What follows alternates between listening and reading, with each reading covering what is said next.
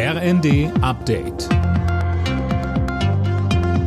Stündlich neu. Auf den Punkt informiert. Ich bin Mia Hehn. Guten Abend. In der Wohnung des Terrorverdächtigen in Castrop-Rauxel hat die Polizei kein Gift gefunden. Die Ermittlungen laufen weiter. Mehr von Tim Pritztrup. In der vergangenen Nacht war ein 32-jähriger Iraner festgenommen worden. Er soll einen Giftanschlag mit Rizin und Cyanid geplant haben. Laut Bild-Zeitung kam der entscheidende Hinweis vom US-Geheimdienst FBI. NRW-Innenminister Reul sagte, das habe die Polizei dazu veranlasst, noch in der Nacht zuzugreifen. Grünen-Innenexperte von Notz sagte den Funke-Zeitung, man dürfe trotz der aktuellen Bedrohung durch den Rechtsextremismus islamistische Täter nicht aus dem Blick verlieren.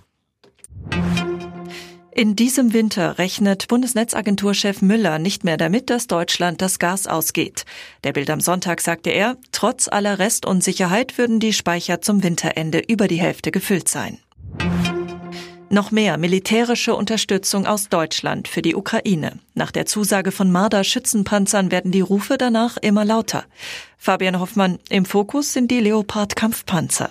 Genau, da wird von vielen Seiten gefordert, dass Deutschland auch dabei seine Blockadehaltung aufgibt, so beispielsweise die CSU, aber auch innerhalb der Ampelparteien Grüne und FDP. Der ukrainische Botschafter in Deutschland, Makeyev, zeigt sich in der Wirtschaftswoche optimistisch. Dass mehr und mehr gesagt wird, dass die Ukraine bis zu einem Sieg unterstützt werden muss, ist eine vielversprechende Ausgangslage für Regierungsentscheidungen, auch mit Blick auf die Lieferung von Leoparden, so Makeyev.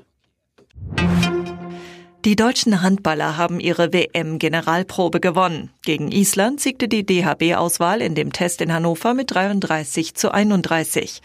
Überragend dabei war Juri Knorr mit 13 Treffern. Die Weltmeisterschaft startet am Mittwoch.